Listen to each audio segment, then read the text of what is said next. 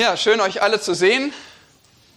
Verschiedene Menschen, verschiedene Farben. Lasst uns doch mal alle ein Gruppenfoto machen. Was denkt ihr davon?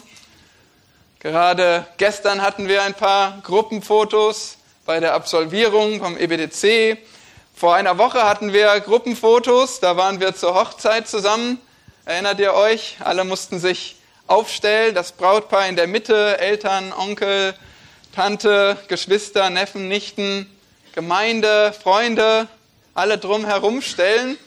Und dann wurde oft auf den Auslöser gedrückt und jetzt gibt es Fotos davon. Jetzt gibt es ein Gruppenfoto mit all diesen netten Gesichtern. Hoffentlich schauen sie alle hin, hoffentlich lächeln sie auch, das wäre noch schöner.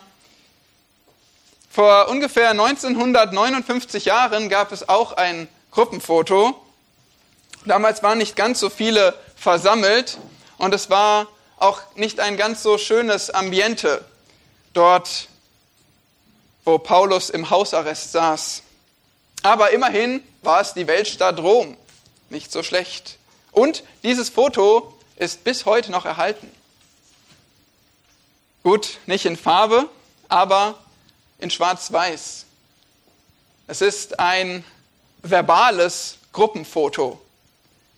So nennt es John MacArthur. Und ich finde das sehr gut. Ein verbales Gruppenfoto, nämlich wo ganz, ganz viele Menschen drauf versammelt sind, die unterschiedlichsten und gemeinsam abgebildet sind. Ja, ich weiß nicht, ob du Gruppenfotos magst. Es ist oft etwas anstrengend, sich da so zu versammeln und lange zu lächeln. Aber du bist doch dankbar, sie später anzuschauen, oder? Es ist doch etwas Schönes, später nochmal darauf schauen zu können und all diese lieben Menschen zu sehen und sich erinnern zu dürfen. Und ich bin so dankbar, dass Paulus dieses verbale Gruppenfoto gemacht hat. Am Ende vom Kolosserbrief in Kapitel 4. Das ist unser heutiger Predigtext in Kolosser 4, die Verse 7 bis 14. Da hat Paulus alle, die bei ihm sind in Rom, versammelt und auf den Auslöser gedrückt. Wir haben schon gemeinsam die, in der Schriftlesung die ersten 14 Verse des Briefes gelesen. Das war die Einleitung, das Präskript, was vor dem Hauptteil, vor dem eigentlichen Anliegen stand. Und bei Paulus war das nicht nur die Vorstellung, wer diesen Brief schreibt und dass Timotheus bei ihm ist, sondern auch ein ausführliches Gebet, Fürbitte und Dank für die Kolosser. So hat er den Brief begonnen. Und dann, wir erinnern uns, dann hat Paulus Wahrheit über Jesus Christus gelehrt.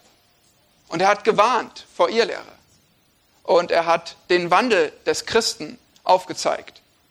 Das war der Hauptteil des Kolosserbriefes, das Wesentliche, was Paulus mitteilen wollte. Und letzte Woche haben wir diesen Hauptteil abgeschlossen mit den Worten, Euer Wort sei alle Zeit in Gnade mit Salz gewürzt, damit ihr wisst, wie ihr jedem Einzelnen antworten sollt. Das ist 4 Vers 6 und wahrscheinlich seid ihr schon da in euren Bibeln. Schaut mal, was jetzt passiert. Vers 7. Alles, was mich betrifft, wird euch Tychikus mitteilen. Da ist ein offensichtlicher Bruch. Jetzt kommt das Ende des Briefes, der Schlussteil, der Abschluss. Paulus hat seine Botschaft vermittelt, aber er hört noch nicht auf. Er sagt nicht so, das war's, freundliche Grüße, sondern er hat noch mehr zu sagen in diesem Schlussteil. In den hellenistischen Briefen, in den Briefen der Griechen damals war es normal, dass am Ende noch einige Grüße folgten. Wenn Leute dabei waren, dann war hier der Teil, wo man noch Grüße mitteilen konnten. Und in, im Kolosserbrief ist dieser Teil äh, an Grüßen außergewöhnlich lang. Und deswegen widmen wir dem auch heute eine ganze Predigt in, im Kolosserbrief Kapitel 4, die Verse 7 bis 14. Lasst uns diesen Predigtext lesen. Kolosser 4, Vers 7. Alles, was mich betrifft, wird euch Tychikus mitteilen, der geliebte Bruder und treue Diener und Mitsklave im Herrn, den ich eben deshalb zu euch gesandt habe, damit ihr erfahrt, wie es um uns steht und damit er eure Herzen tröstet. Zusammen mit Onesimus, dem treuen und geliebten Bruder, der einer der euren ist. Sie werden euch alles mitteilen, was hier vorgeht.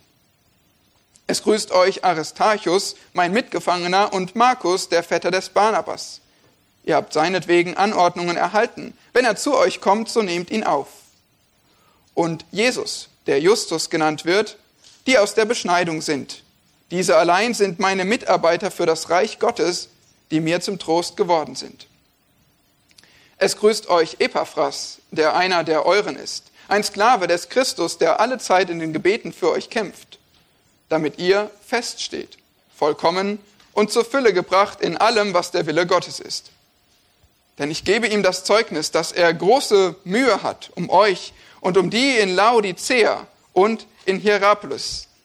Es grüßt euch Lukas, der geliebte Arzt, und Demas. Das ist unser Predigtext. Und ich weiß nicht, vielleicht fühlst du dich ein bisschen wie nach dem letzten Film, den du geschaut hast, als der Film so eigentlich vorbei war. Dann liefen da noch so einige Namen über den Bildschirm, der Abspann, ganz viele interessante Namen, vielleicht lustig hineinschwebend und lustig angeordnet.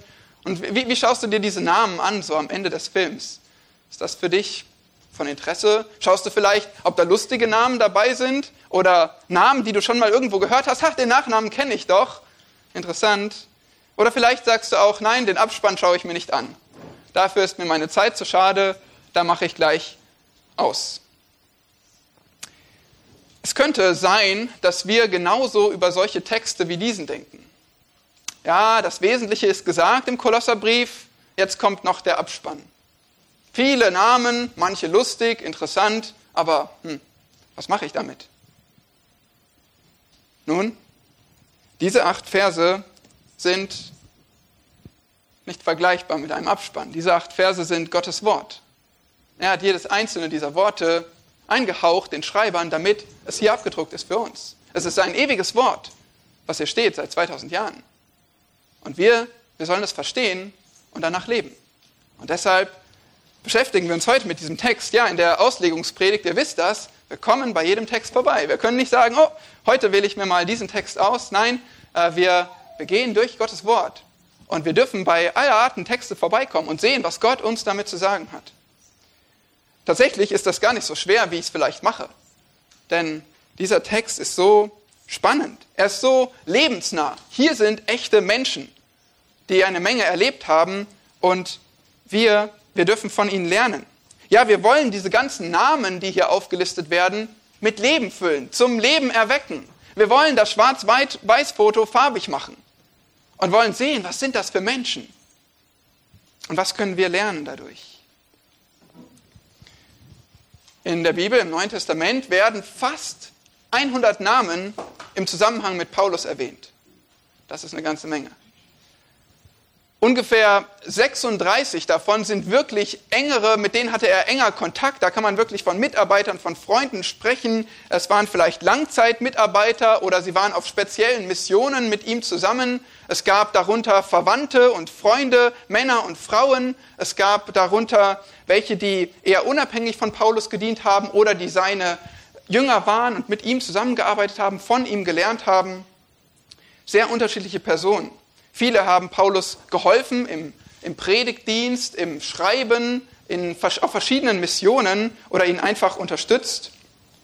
Und von diesen vielen Leuten, die mit Paulus im Zusammenhang genannt werden, finden wir in diesem Text acht. Acht Verse, acht Personen. Alle waren zu diesem Zeitpunkt bei Paulus in Rom, in der Gefangenschaft, im Hausarrest. Sie waren alle dabei, als er den Kolosserbrief schrieb. Und deswegen übermittelt er von all diesen Grüße. Wir sehen hier zwei Gesandte in den Versen 7 bis 9, zwei Gesandte. Und dann in Vers 10 bis 14 sechs Grüßende. Davon sind jeweils drei Juden und drei Heiden. Also so können wir es ein bisschen aufteilen. Und sogar unter diesen äh, Grüßenden finden wir sogar zwei Autoren der Evangelien. Ist euch das aufgefallen? Ja? Ich meine, es gibt nur vier Evangelien und zwei Autoren der Evangelien sitzen da bei Paulus in Rom, als er gefangen ist. Ja, und so wollen wir diese acht Personen kennenlernen. Sie sind wahrscheinlich so unterschiedlich wie wir. Sie bieten uns verschiedene Lebensgeschichten an, verschiedene Begabungen. Aber heute sind sie nicht mehr da. Und so ist bei allem, wie wir sie verstehen wollen und von ihnen lernen wollen, ist der Fokus in dieser Predigt nicht auf sie gerichtet, sondern auf euch, auf uns, auf dich und mich. Denn wir, wir können uns mit diesen Menschen identifizieren und einige Lektionen lernen für unser Leben als Christen in der Nachfolge. Wir wollen Diener in der Gemeinde sein, so wie diese damals an Paulus Seite. Wir wollen als eine bunte Gemeinde ein gutes Team sein, miteinander zusammenarbeiten, zusammen dem Herrn dienen, genauso wie diese Geschwister damals. Und das ist das Anliegen des heutigen Textes, der heutigen Predigt, dass du acht Vorbilder siehst, die dich zu treuem Dienst ermutigen sollen. Acht Vorbilder, die dich zu treuem Dienst ermutigen sollen. Und das sind der gewissenhafte Gesandte, der bußfertige Bruder, der uneigennützige Unterstützer, der gereifte Geflüchtete, der ehrliche Einzelkämpfer, der hingegebene Hirte, der begabte Begleiter und der oberflächliche Opportunist. Und wenn dir das zu schnell ging, dann findest du vielleicht noch ein Gemeindeblatt, wo sie alle abgedruckt sind. Oder du kannst jetzt Stück für Stück zuhören und mitbekommen, was das für acht Charaktere sind. Wir fangen an mit dem ersten, dem gewissenhaften Gesandten. Das war Tychicus. sehen wir in den Versen 7 und 8. Der gewissenhafte Gesandte. Vers 7. Alles, was mich betrifft, sagt Paulus, wird euch Tychicus mitteilen. Wie schon gesagt, spricht Paulus hier von zwei Gesandten. Dem einen, der im hauptsächlichen Boten, das war Tychicus. Und dann hatte er noch einen Begleiter, und das war Onesimus. Vers 9. Kommen wir gleich zu. Nun, wer war Tychicus? Hast du den Namen schon mal gelesen in der Bibel? Ich denke schon. Der kommt nämlich ganze fünfmal vor im Neuen Testament. Hast du eine Ahnung, wo uns Tychicus begegnet? Außer hier natürlich. Schon mal eins von fünf. Das erste Mal in der Apostelgeschichte, Kapitel 20, Vers 4, da war er einer von Paulus Begleitern auf der Reise nach Jerusalem. Ohne Stühle, aber mit einer Liebesgabe unterwegs, die sie überbringen wollten an die Gemeinde in Jerusalem.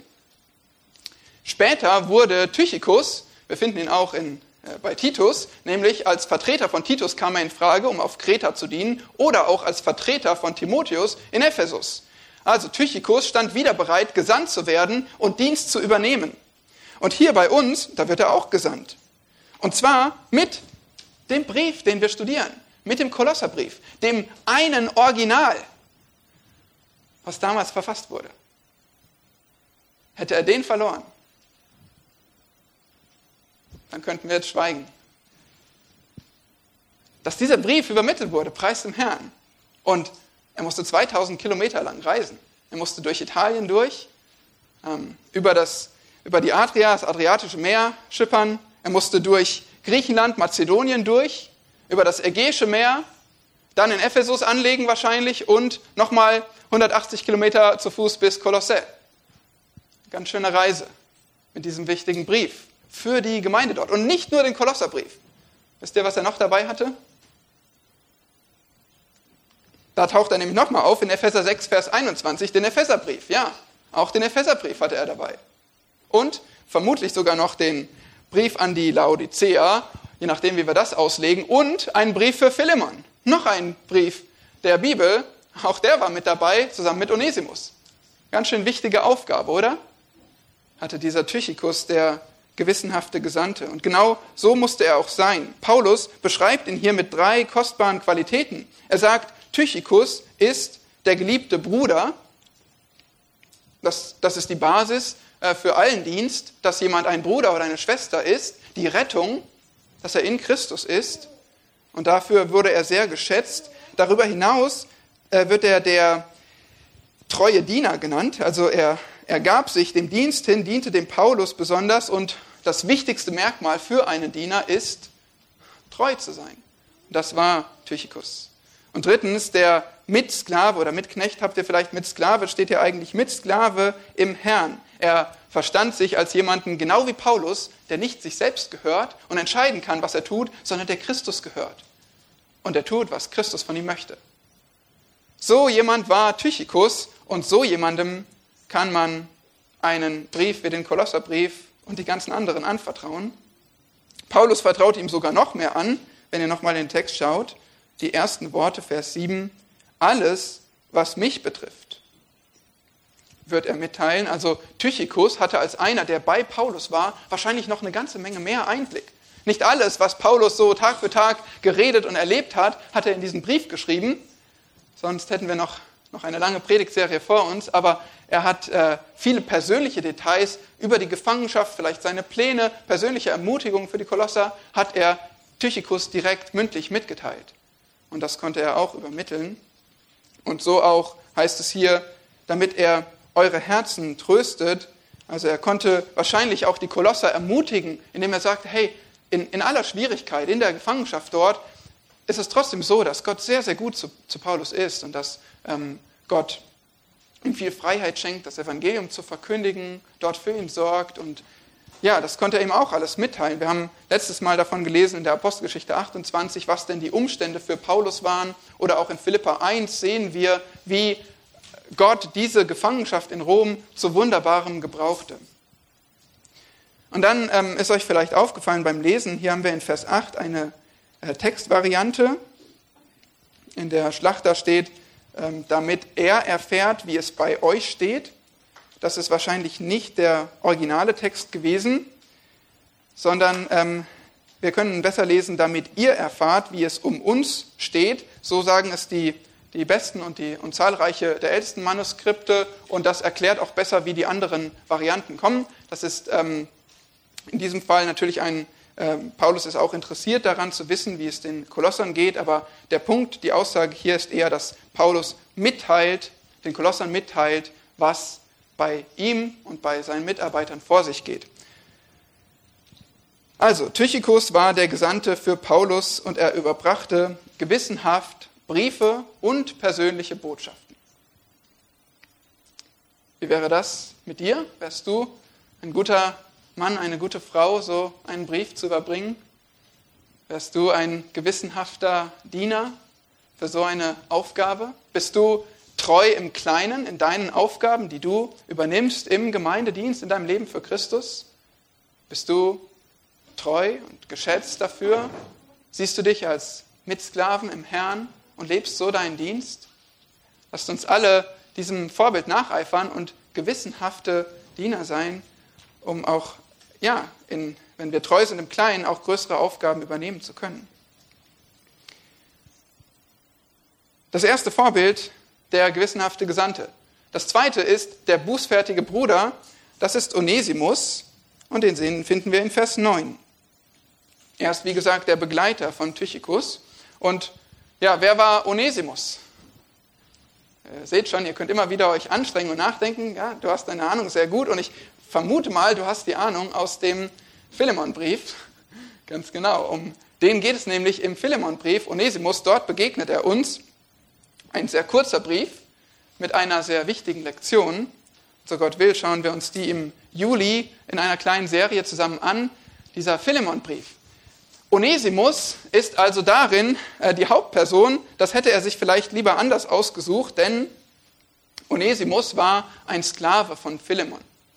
Philemon war vermutlich der Gastgeber der Gemeinde in Kolossä. Die haben sich nicht in, in so einem, äh, ja, vielleicht hatten sie auch ein, ein, schönes Gebäude wie wir hier. Auf alle Fälle war es wohl das Gebäude von, von Philemon, der ein, groß, ein Haus hatte, was groß genug war, wo sich die Gemeinde der Kolosser versammeln konnte. So lernen wir das dann in dem Philemonbrief. Und Onesimus war sein Sklave. Auch damit haben wir uns ja beschäftigt, dass damals im Haushalt es nicht unüblich war, dass es Sklaven gab, die äh, für den, für den Hausherrn und für die Familie gearbeitet haben. Und Onesimus, heißt es hier, ist einer der euren. Er gehört eigentlich zu den Kolossern, aber er war nun bei Paulus in Rom. Wie kam er dahin? Nun, der Philemonbrief gibt uns ein paar Anhaltspunkte, aber nicht eine lückenlose Geschichte. Also wir vermuten, dass er Philemon, seinen Herrn, bestahl und dann nach Rom floh um dort unterzutauchen in dieser riesigen Stadt. Aber er hatte seine Rechnung nicht mit Gott gemacht, der sogar dafür sorgte, dass er in Rom, ähm, vielleicht begegnete Tychicus, der kam aus, der, aus dem Gebiet von Asia, oder Epaphras, von dem hören wir auch noch gleich, der war auch von den Kolossern. Aber irgendwie kam er zu Paulus und Paulus zeigt uns, dass er ihn zum Herrn führen durfte. Onesimus, der Rebell, der Dieb, wurde gerettet. Und er Paulus hat sehr warme Worte für ihn, sehr ähm, ja, große Gefühle für Onesimus. Und so nennt er Onesimus hier auch den treuen und geliebten Bruder. Ähnliche Worte wie bei Tychicus. Also was für ein Wandel, oder? Dieser Onesimus, dieser Sklave, der gestohlen hat und weggelaufen ist, der wird nun ein treuer und geliebter Bruder genannt. Was für eine Lebensgeschichte. In Christus zählt nicht mehr unser Versagen. In Christus zählt, dass wir völlig neu gemacht sind, eine neue Schöpfung. Wir haben uns das angeschaut im Kolosserbrief Kapitel 3, Vers 11. Da sehen wir, dass in Christus nicht Grieche noch Jude ist, weder Beschneidung noch Unbeschnittenheit, noch Barbars, Güte, Sklave, Freier, sondern alles und in allen Christus. Also jetzt war es für die, für die Brüder und Schwestern untereinander nicht mehr relevant, ob du Sklave bist oder Herr. Wir sind alle eins in Christus. Onesimus ist jetzt ein geliebter und treuer Bruder. Paulus schickte ihn aber trotzdem zurück zu den Kolossern, weil es war ja etwas in Ordnung zu bringen. Onesimus musste sich mit seinem Herrn Philemon versöhnen. Und deshalb war er nun mit Tychicus unterwegs. Und so heißt es hier nochmal, dass sie, sie werden euch alles berichten, was hier vor sich geht, was hier vorgeht. Das haben wir schon in Vers 7 gesehen. Hier sind es wahrscheinlich eher wieder allgemeinere Informationen, die sie überbracht haben über die Gefangenschaft, vielleicht auch von der Gemeinde dort in Rom. Aber ich möchte dich nach diesem zweiten Charakter, den wir uns jetzt angeschaut haben, fragen, kannst du dich mit Onesimus identifizieren? Hast vielleicht auch du etwas Dreck am Stecken? Sind wir nicht alle irgendwo Versager? Ja, auf, auf einen Sklaven, der seinem Herrn weglief, der konnte den Tod fürchten. Und wir alle haben so versagt, dass wir für unsere Sünde als Lohn genau dasselbe verdienen, den Tod. Also was auch immer deine Lebensgeschichte ist, wir sind alle Versager, die Gnade brauchen. So wie Onesimus sie empfangen hat. Die Frage ist also nicht, ob wir Versager sind, sondern ob wir wie er davon umgekehrt sind und jetzt geliebte und treue Brüder und Schwestern sind. Ja, so ist da Ermutigung unter den Mitarbeitern des Paulus für jeden von uns dabei. Aber das waren erst zwei. Das waren erst die ersten beiden, die Gesandten in Versen 7 bis 9. Jetzt schauen wir uns die sechs Grüßenden an. Da geht es los in Vers 10 mit Es grüßt euch und diese Formel begegnet uns immer wieder.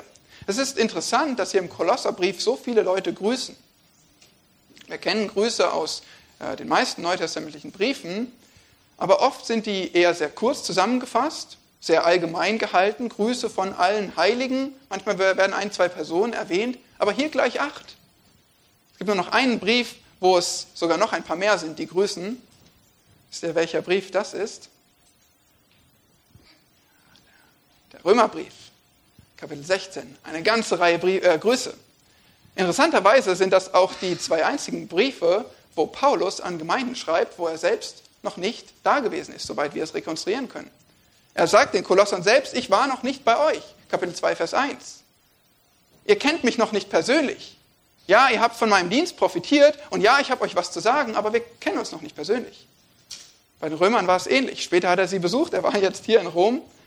Ähm, aber Deswegen ist das wahrscheinlich der Grund, warum Paulus hier so viele Grüße anhängt. Er möchte, dass die Geschwister in Kolossä seine Botschaft hören, dass sie sie ernst nehmen. Und dafür hat er sich alle Mühe gegeben im Brief. Aber jetzt zeigt er noch, auch wenn wir uns noch nicht persönlich gesehen haben, weißt du, hier sind eine ganze Menge Leute, denen seid ihr nicht egal, denen seid ihr sehr wichtig. Die senden euch ihre Grüße mit. Einige von denen kennt ihr schon, einige kennt ihr vielleicht nicht, aber sie lieben euch trotzdem. Die denken an euch, die beten für euch. Das sind Geschwister, Mitarbeiter für mich im Herrn. Die grüßen euch, liebe Kolosser. Und das verleiht seiner Botschaft Nachdruck und wir können zustimmen. Christen grüßen einander. Christen grüßen einander. Wir ähm, sind unterschiedlich, wir mögen unterschiedliche Geschichten haben, aus verschiedenen Gemeinden kommen, aber wir haben einander gern. Wir sind miteinander verbunden in der Familie Gottes.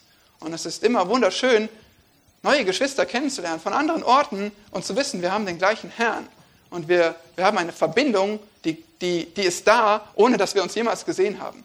Die kannst du nicht äh, dir basteln, sondern die, die schafft der Herr übernatürlich. Und das erleben wir hier auch bei den Kolossern. Der gewissenhafte Gesandte, der bußfertige Bruder und drittens der uneigennützige Unterstützer. Aristarchus, Vers 10. Es grüßt euch Aristarchus, mein Mitgefangener. Wer war Aristarchus? Heute dürft ihr ganz schön eure Köpfe anstrengen. Aristarchus, wie wir gleich sehen, war ein Jude. Laut der Apostelgeschichte war er gebürtig aus Thessalonich. Kennen wir auch gut die Stadt. Das ist eine der ersten Gemeinden in Europa. In der Apostelgeschichte 19 sehen wir, dass Aristarchus mit Paulus in Ephesus war und dort für ihn den Kopf hinhielt. Da war er schon bei ihm und hat ihm gedient. Später war er zusammen mit Tychicus und einer Menge anderen unterwegs nach Jerusalem. Auch da war Aristarchus mit dabei. Er war sogar mit Paulus unterwegs nach Rom. Auf dieser Schiffsreise, wo sie Schiffbruch erlitten, Aristarchus hatte einiges erlebt mit Paulus. Und Paulus nennt ihn hier Mitgefangener. Nun zuerst habe ich gedacht, ja, wahrscheinlich, also heißt das jetzt etwa, dass, dass Aristarchus auch gefangen war? Ich meine, Paulus wurde doch exklusiv für die Anklage gegen ihn da nach Rom gebracht, wollte sich vor dem Kaiser verantworten. Wahrscheinlich hatte Aristarchus keinen Hausarrest. Das Wort hier ist wörtlich Kriegsgefangener. Es deutet wohl eher darauf hin, dass Aristarchus genauso wie Paulus als ein Soldat Christi verstand. Einer im Einsatz für Christus, der nun mit an Paulus Seite dient und der sich selbst in die Gefangenschaft begibt, der sich selbst in diesen Hausarrest begibt, um Paulus zu unterstützen. Es gab keine Anklage gegen ihn, aber er wollte Paulus dienen. Er wusste, der kann es gebrauchen und hat schon so viel mit ihm erlebt. Was für ein, was für ein Mensch, was für ein Vorbild, der seine eigene Freiheit aufgibt und sagt, ich gehe mit dir da rein, ich begleite dich auf den schwierigsten Reisen, ich sitze mit dir im Hausarrest, ich will dich unterstützen. Es gibt sogar die These, dass er sich zum Sklaven von Paulus machte, weil er sonst keine Möglichkeit gehabt hätte, auf diesem Schiff nach Rom mitzufahren und dass er, dass er sich selbst in Sklaverei gegenüber Paulus begeben hat, damit er als sein Sklave mitreisen durfte. Das wissen wir nicht genau, aber es würde passen zu diesem Charakter. Und die Frage an dich ist, wärst du bereit, so viel aufzugeben, deine Freiheit aufzugeben zur Förderung des Evangeliums? Manchmal denken wir über Paulus, ja, dieser große Apostel. Er war ein Lone Ranger, einer, der alles allein gerockt hat. Dieser Paulus. Aber nein, überhaupt nicht. Wenn du das, wenn du eins mitnehmen kannst, dann sieh in diesem Text, dass Paulus so viele Mitarbeiter hatte, die alles für ihn gegeben haben und für das Werk des Evangeliums. Und Paulus selbst hat sich nicht als der eine Große verstanden, der niemanden nötig hat, sondern Paulus war ein Teamplayer. Sehen wir immer und immer wieder, wie er gemeinsam mit anderen gearbeitet hat, sich in sie investiert hat und wusste, er braucht das Team. Er wusste, wir brauchen einander. Keine One-Man-Show. Und wir, wir selbst als Leiter erleben das so oft, dass wir so viel effektiver werden durch, durch Geschwister, die ihre Gaben einbringen können, die uns schleifen können, die uns korrigieren und helfen können. Wir brauchen alle einander. Keiner, keiner alleine. Wir kommen nicht weit. Und so stellt sich an uns alle die Frage, bist du ein Teamplayer? Bist du ein Teamplayer in der Gemeinde?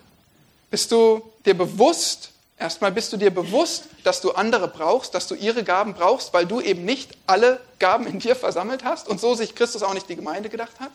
Bist du dir dessen bewusst? Und wenn ja, lebst du es aus? Führst du so deinen Dienst, dass deutlich wird, ich brauche andere, wir müssen zusammenarbeiten, wir brauchen alle einander. Nun, wie können wir das tun? Zunächst mal, indem wir nicht selbst versuchen, uns durchzuboxen, unsere Meinung, unsere Präferenzen, dass wir nicht versuchen, selbst ins Rampenlicht zu kommen, sondern das, das Gesamte sehen und zusammenarbeiten, jeder mit seinen Gaben, indem wir versuchen, alle einzubinden, indem wir verstehen, wir brauchen hier jedes Glied, sonst ist die gesamte Kette schwach. Das muss unsere aller Einstellung sein und unsere, unsere Praxis. Auch, dass wir uns anspornen lassen voneinander, dass wir verstehen, wir können voneinander lernen und wir müssen voneinander lernen. Das ist es, Teamplayer zu sein in der Gemeinde und Geschwister, lasst uns darin wachsen und auch von jemandem wie Aristarchus lernen, der uneigennützige Unterstützer. Viertens, der gereifte Geflüchtete. Der gereifte Geflüchtete, das ist Markus. Vers 10.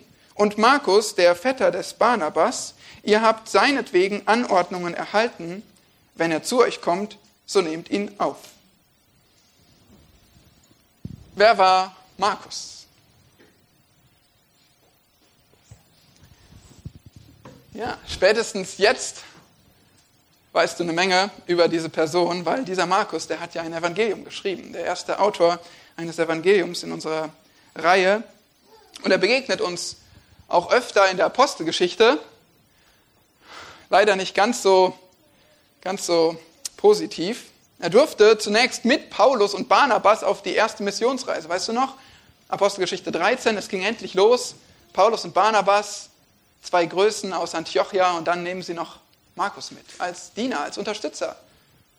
Und sie waren in Zypern, kommen aufs Festland, Kleinasien und in Perge verduftet Markus. Er nimmt Reis aus, er macht nicht mehr mit. Wir wissen nicht genau warum, aber ähm, können das auch jetzt nicht ausführlich thematisieren. Aber ob es nun Heimweh war oder Bequemlichkeit, ob es Angst war oder Unzufriedenheit, Markus kommt nicht gut bei weg. Er hat Paulus und Barnabas im Stich gelassen. Nur hier in der Bibel kriegen wir die Information, dass Markus mit Barnabas verwandt war, sein Vetter, sein Cousin. Und vielleicht ist das der Grund, warum Barnabas Markus nicht so schnell aufgab und weiter mit ihm reiste und Paulus sollte davon profitieren, denn tatsächlich begann Markus zu reifen. Später war er mit Petrus in Rom, vermutlich später als zu diesem Zeitpunkt hier, und schrieb dort das Evangelium. Und auch bei Paulus war er in Rom, nämlich hier in der ersten Gefangenschaft. Und was noch wichtiger ist, auch in der zweiten Gefangenschaft, da schickte Paulus nach Markus. Er bat darum, dass Markus zu ihm kommt in die Gefangenschaft und ihn unterstützt, weil er ihm so eine wertvolle Hilfe wäre. 2 Timotheus 4.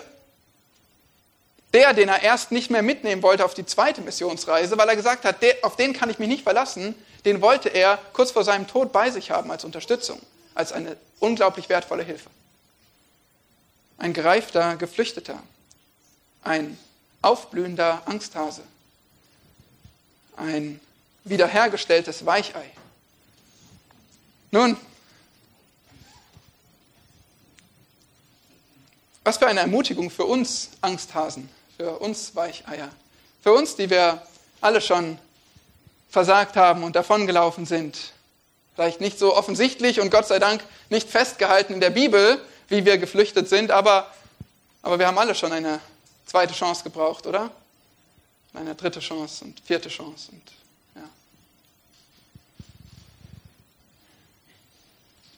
Psalm 119, Vers 67. Ehe ich gedemütigt wurde, irrte ich. Das ist wahr. Wir brauchen, ich brauche Demütigung so oft, weil ich irre. Ich brauche zweite Chancen, ich brauche Korrektur. Möge auch der zweite Teil in diesem Psalm wahr sein. Nun aber befolge ich dein Wort. Paulus schrieb den Kolossern, dass Markus schon auf einem guten Weg ist. Und wenn er zu euch kommt, dann nehmt ihn auf.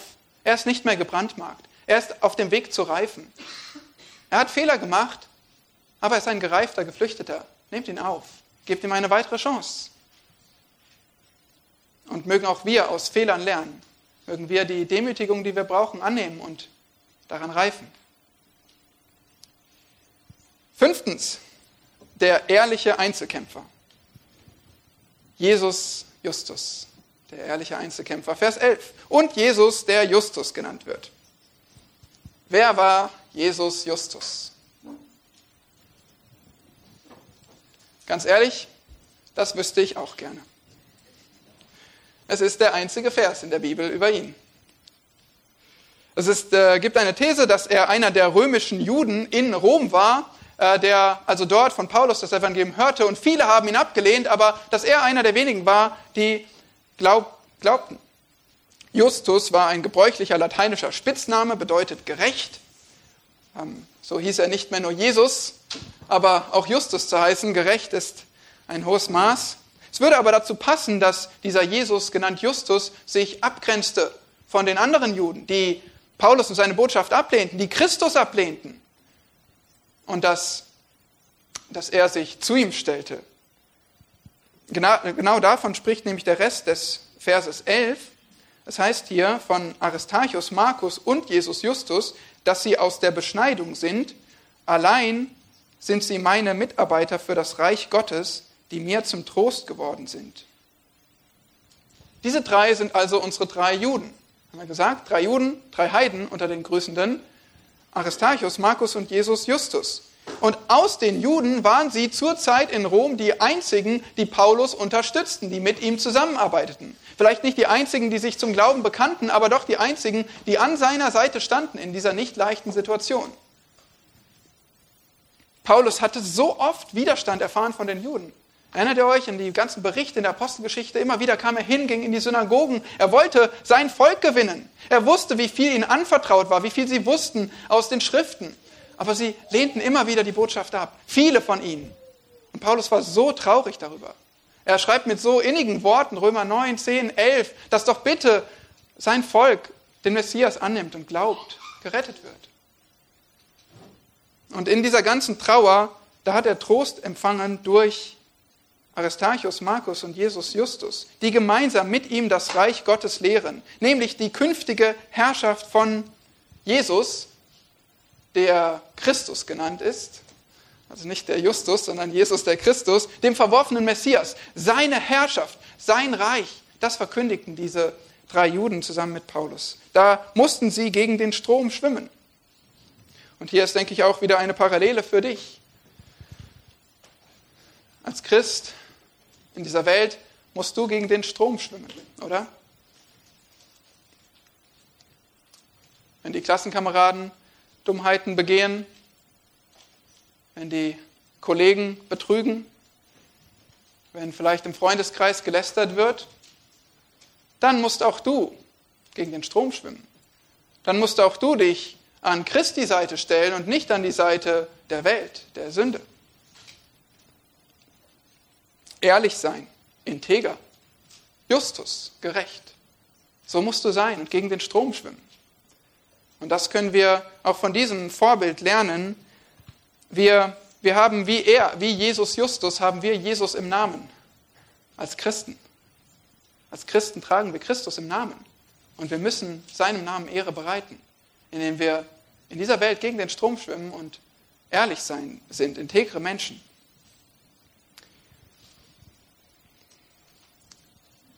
Der ehrliche Einzelkämpfer.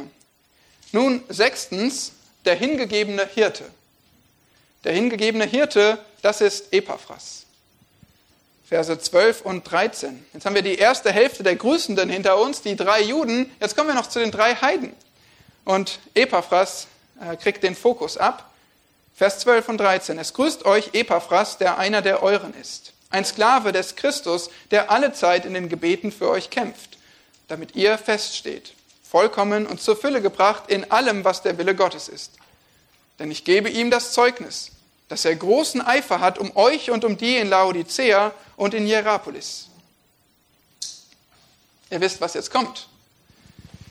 Wer war Epaphras? Von ihm haben wir gelesen, auch schon in der Schriftlesung wieder, Kapitel 1, Vers 7. Da wurde schon erzählt, wie Epaphras dem Paulus Bericht gebracht hat. Er war ja damals wohl von Paulus selbst erreicht worden in seinem langen Dienst in Ephesus, ist dann in seine Heimat ins Lykostal nach Kolossä und Laodicea und Hierapolis gereist, hat dort das Evangelium verkündet und die Gemeinde gegründet. So reimen wir es uns zumindest zusammen. Wir wissen aber sicher, dass er als, als Hirte, als Leiter, als Vorbild, als Lehrer den Kolossern diente. Wie Onesimus heißt es von ihm, er ist einer der euren. Er kommt von euch, er gehört zu euch. Aber er sitzt jetzt gerade bei mir in Rom. Er hat mir nämlich Bericht gebracht, sagt Paulus. Das war überhaupt der ganze Anlass für den Kolosserbrief. Erinnert ihr euch? Epaphras war ebenso diese 2000 Kilometer schwierige Reise nach Rom gekommen, um Paulus zu erzählen, was da los war im Lykostal bei Kolossä. Dass Irrlehren sich breit machten und dass die Gemeinde dadurch angegriffen wurde. Und deshalb schrieb Paulus diese vier Kapitel, den Kolosserbrief.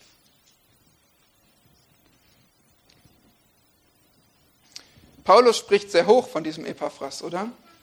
Er nennt ihn auch wieder ein Sklave des Christus, wie schon Tychicus. Aber vor allem bezeugt er ihm, dass er großen Eifer hat. Vers 13. Und zwar nicht nur um die Kolosser, sondern auch um die Gemeinde in Laodicea und in Hierapolis. Die zwei Nachbarstädte können wir sagen. Paulus konnte das beurteilen. Epaphras war ja bei ihm. In, Im Philemonbrief wird Epaphras auch ein Mitgefangener genannt. Genauso wie, von wem haben wir es gehört? Ganz schön viele Namen heute, ich weiß. Aristarchus, ne? Aristarchus, ein Mitgefangener. So wird auch später Epaphras bezeichnet im Philemonbrief. Paulus merkte, wie, wie Epaphras sich hingab, wie er an seiner Seite war dort in Rom und wie er aus der Ferne großen Eifer hatte, große Mühe um die Kolosser. Das heißt hier, dass er alle Zeit in den Gebeten für euch kämpft, Vers 12. Kämpft, wörtlich ringend, dieses Wort, aus, was verwendet wird für Athleten in, in Wettkämpfen, die bis ans Äußerste gehen, bis zum letzten Schweißtropfen alle Kraftreserven aufbrauchen für ihren Wettkampf. Beschreibt das unser Gebetsleben? Wie sind unsere Gebete? Könnte man das vergleichen mit ins Fitnessstudio gehen und alle Kraft rausholen oder auf dem Sportplatz äh, Staffellauf, Rundenlaufen, Sponsorenlauf, so viel geben, wie wir nur irgendwie können? So betete Epaphras. Der Missionar Samuel Zwemer sagte, Zitat, das Gebet ist die Sporthalle der Seele. Zitat Ende. Wir haben letzte Woche uns das angeschaut. Gerade hatte Paulus ja geschrieben, Kapitel 4, Vers 2, seid ausdauernd im Gebet und wacht darin mit Danksagung. Und nun gab Paulus eine Illustration dafür, was es heißt, ausdauernd im Gebet zu sein. So wie Epaphras der ringt, der kämpft für euch in den Gebeten. Paulus selbst war ein kämpfender Beter, das haben wir gerade wieder in Kapitel 1 gesehen, wie er für die Kolosser betete. Er konnte es beurteilen und gab Epaphras dieses Zeugnis. Solche Gebetskämpfer sucht Gott auch heute. Die sucht er hier, in diesem Raum, auf deinem Stuhl und hier vorne. Epaphras betete, dass die Kolosser feststehen in allem Willen Gottes, standhaft in Wahrheit, nicht zuletzt wegen der Angriffe der Irrlehrer. Dass sie vollkommen sind, reife Christen, gereifte Christen. Dass sie zur Fülle gebracht sind oder völlig überzeugt in ihrem Glauben. Das war das Gebetsanliegen. Nicht so die, die Details des täglichen Lebens, mal hier und da, wo es zwickt, sondern dass wir reife Christen sind, dass wir feststehen, völlig überzeugt sind in unserem Glauben. Das ist das Gebetsanliegen. Und das ist der Gebetskampf. Und ja, wenn wir hier von einem hingegebenen Hirten lesen, dann ähm, ja, es ist, es ist vor allem für mich herausfordernd und überführend. Bin ich solch ein Beter? Das möchte ich sein, weil ihr seid mir wichtig. Das möchten wir sein als eure Hirten, für euch kämpfen im Gebet. Und wir, wir müssen lernen und uns konfrontieren lassen. Aber wir alle müssen so füreinander beten. Wir alle müssen solche Hingabe haben und verstehen, welche Kraft das Gebet hat. Wie sehr es Kampf sein kann um Seelen, um Reife, um Feststehen. Was auch immer da kommt, wir wissen es nicht, was euch nächste Woche begegnet. Aber wir haben, wir haben einen wunderbaren Weg bekommen, aufgezeigt bekommen, einen wunderbaren Schlüssel, nämlich dafür zu beten. Siebtens, der begabte Begleiter, Lukas. Der begabte Begleiter Lukas, Vers 14. Es grüßt euch Lukas, der geliebte Arzt. Wer war Lukas? Der zweite Autor eines Evangeliums und der Apostelgeschichte. Der, der am meisten im Neuen Testament geschrieben hat. Vor Paulus noch. Also Paulus und Lukas hier zusammen, die beiden großen Autoren des Neuen Testaments. Und dafür war Lukas wunderbar ausgerüstet. Nicht als Rhetoriker, Schriftsteller gelernt, sondern als Arzt. Ein schlauer Kopf, ein begabter Mann. Er war vermutlich der gebildetste unter allen äh, Mitarbeitern des Paulus und sicherlich hat Paulus sich so über manche schwierige Frage mit ihm austauschen können. Wir sprechen manchmal über Erwählungslehre oder andere Themen. Paulus und Lukas haben sich wahrscheinlich schon darüber die Köpfe zerbrochen. Gut, dass Paulus so jemanden an seiner Seite hatte, aber vor allem, was wir sicher wissen, er war geschätzt, er war geliebt. Er war geliebt, weil er Paulus Begleiter war. Seit der zweiten Missionsreise sehen wir ganz früh schon, wie Lukas zu dem Team stößt. Und seitdem ist er ganz, ganz oft, fast die ganze Zeit an Paulus Seite. Immer wieder ist Lukas bei ihm. Auch in, in verschiedenen Gefangenschaften ist er bei ihm. In der zweiten Gefangenschaft, von der wir gerade gesprochen haben, wo es so viel schwieriger noch für Paulus war in Rom, da war Lukas bei ihm, als einziger. Lukas als einziger.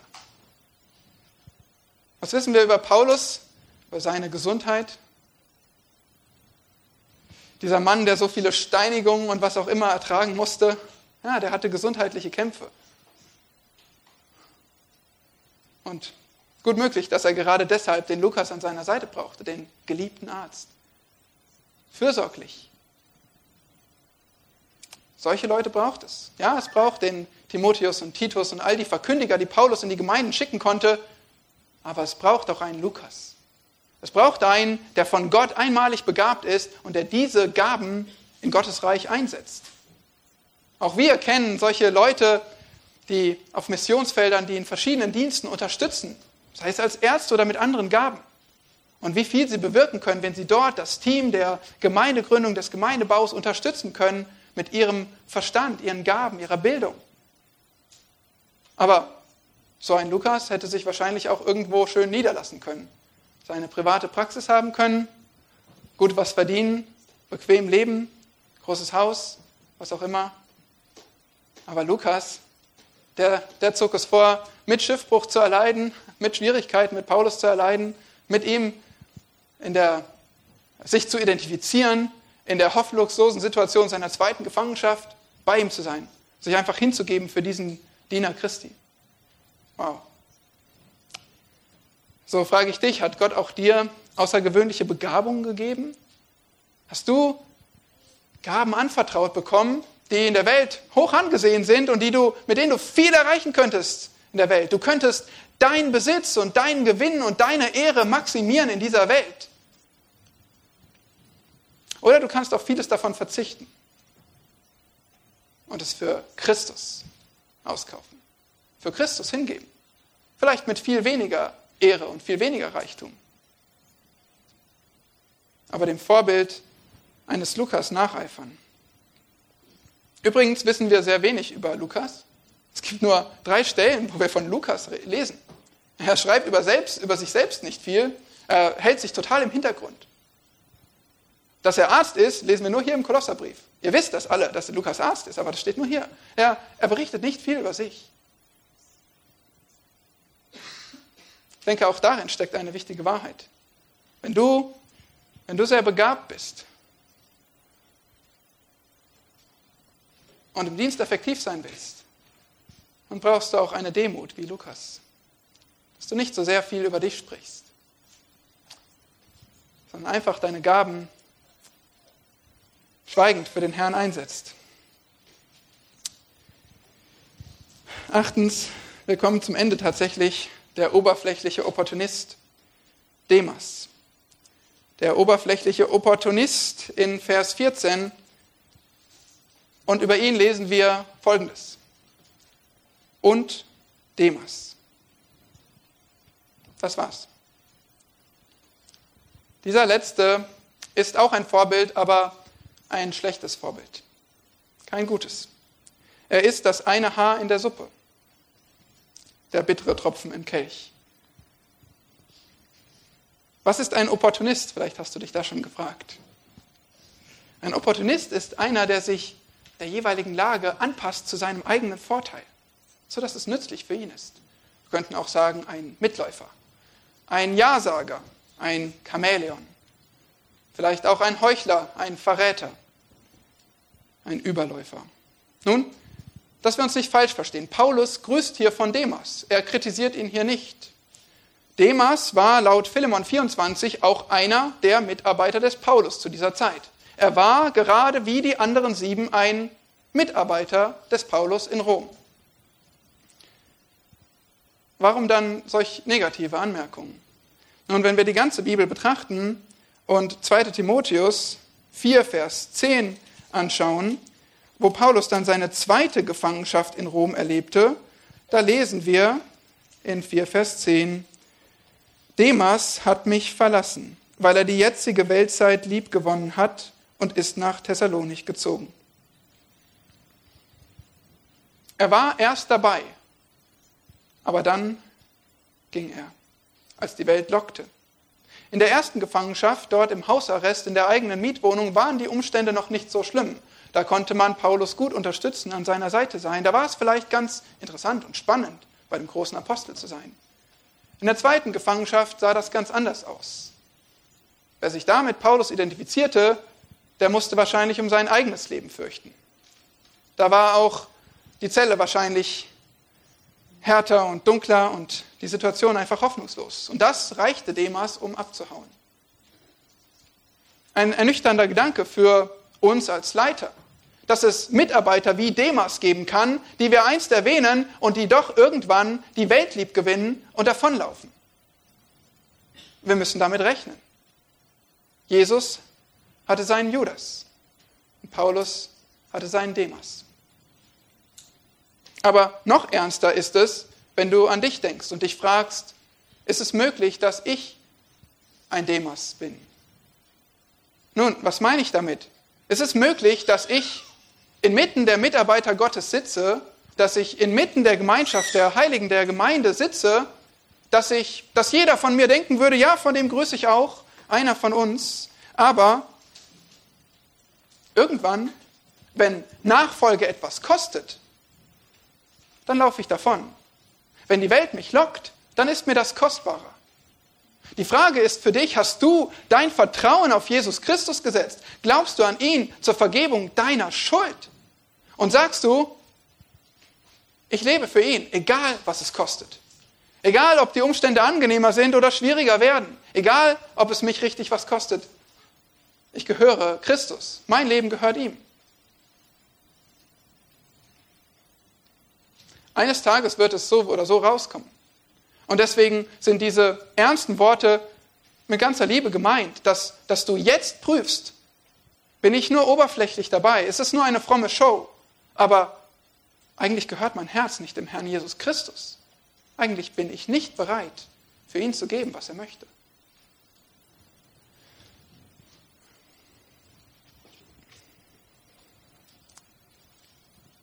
Jetzt sind wir wirklich beim Abspann angekommen. Wir haben acht Vorbilder gesehen und das sind jetzt hoffentlich mehr, mehr als Namen für dich. Das sind Personen, das sind Charaktere, die dir als Vorbilder dienen, als gewissenhafter Gesandte, als bußfertiger Bruder, als uneigennütziger Unterstützer und gereifter Geflüchteter, der ehrliche Einzelkämpfer, der hingegebene Hirte, der begabte Begleiter, aber auch der oberflächliche Opportunist. Was für ein Mitarbeiter bist du? Womit kannst du dich identifizieren? Offensichtlich ist, wir sind nicht alle gleich. Und vielleicht findest du dich auch nicht hier exakt wieder. Das ist überhaupt nicht die Aufgabe. Wir sind alle unterschiedlich und das ist genau gut so. Das braucht die Gemeinde. Aber was wichtig ist, das hier war ein Team. Die arbeiteten zusammen mit ihren Gaben und mit ihrem Herzen. Und das, Geschwister, das müssen auch wir sein. So möchte ich dich mit drei Anwendungen entlassen zum weiteren Nachdenken und Reagieren auf diese Verse. Erstens, sei zuversichtlich im Evangelium. Sei zuversichtlich im Evangelium. Du hast gesehen, dass es Rettung gibt für einen weggelaufenen Sklaven. Dass es Freiheit gibt von einem hoffnungslosen Leben. Dass es Buße gibt für ein selbstsüchtiges Im Stich lassen und trotzdem so jemand wie Markus ein kostbarer Mitarbeiter werden kann. Du hast gesehen, dass es hingegebene Hirten geben kann, die Gemeinde gründen und für Gemeinde kämpfen. Und all das wirkt das Evangelium. Deshalb sei zuversichtlich im Evangelium, weil dieses Evangelium wirkt auch heute. Wir heißen alle anders.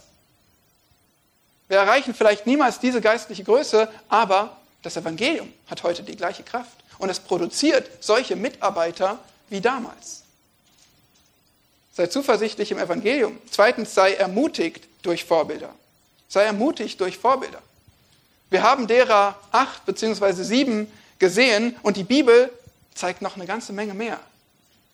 Du findest so viele Vorbilder in der Bibel, Glaubenshelden, Menschen, die ausleben, was sie bekennen. Und das ist möglich durch die Erlösung Christi und durch die Kraft des Heiligen Geistes, dass, dass wir als Vorbilder leben, als reife Christen. Und in derselben Kraft kannst auch du wachsen, kannst auch du reifen, kannst auch du ein Vorbild sein in Christus. So lass dich ermutigen von diesen Vorbildern. Drittens, sei motiviert zum Dienst. Sei motiviert zum Dienst, denn du hast einen Platz in deiner lokalen Gemeinde. Du gehörst zur Gemeinde, du bist dort, sollst du Mitarbeiter sein in Christus. Du bist in einem Team von Mitarbeitern, die ebenso unterschiedlich sind die ebenso unterschiedlich an Begabungen, an Stärken sind. Jeder Christ ist begabt und jeder Christ muss dienen, entsprechend seiner Gaben. Die Gemeinde braucht dich. Der Körper besteht aus vielen Gliedern und ist abhängig davon, dass jedes Glied seine Rolle erfüllt. Und dazu soll es uns anspornen. Ja, setze dich ein, hingegeben, gewissenhaft, auch bußfertig, ehrlich, uneigennützig. Lasst uns in diesen Eigenschaften zunehmen und solche Diener der Gemeinde sein, ein solches Team. Und so möge der Herr sich verherrlichen in seiner Gemeinde. Amen. Jesus Christus, wir danken dir für dein Wort. Wir haben heute ein bisschen darüber nachgedacht, wie es auch zu uns kam und sind so dankbar dass all diese Briefe ankamen, dass kein Wort von dir auf die Erde gefallen ist, dass wir heute lernen und ermahnt und ermutigt werden dürfen dadurch. Danke für Vorbilder im Glauben. Danke für die Ermutigung, dass das Evangelium Frucht bringt und wächst, auch unter uns. Und wir beten, Herr, dass wir deine treuen Sklaven sind, deine Diener, die sich von Herzen hingeben deiner Gemeinde zu deiner Ehre. Wir beten darum, dass du uns auch jetzt wieder ins Nachdenken bringst, überführst, wo wir nötig haben, auch Dinge zu bekennen und umzukehren. Mach uns doch zu, zu Geschwistern, die miteinander, die zusammenarbeiten, die verstehen, wie wir alle nur kleine Teile des Ganzen sind. Und so beten wir, dass du, dass du Freude daran hast, wie wir dich gemeinsam verherrlichen, wie wir uns ergänzen, wie wir Liebe untereinander haben. Amen.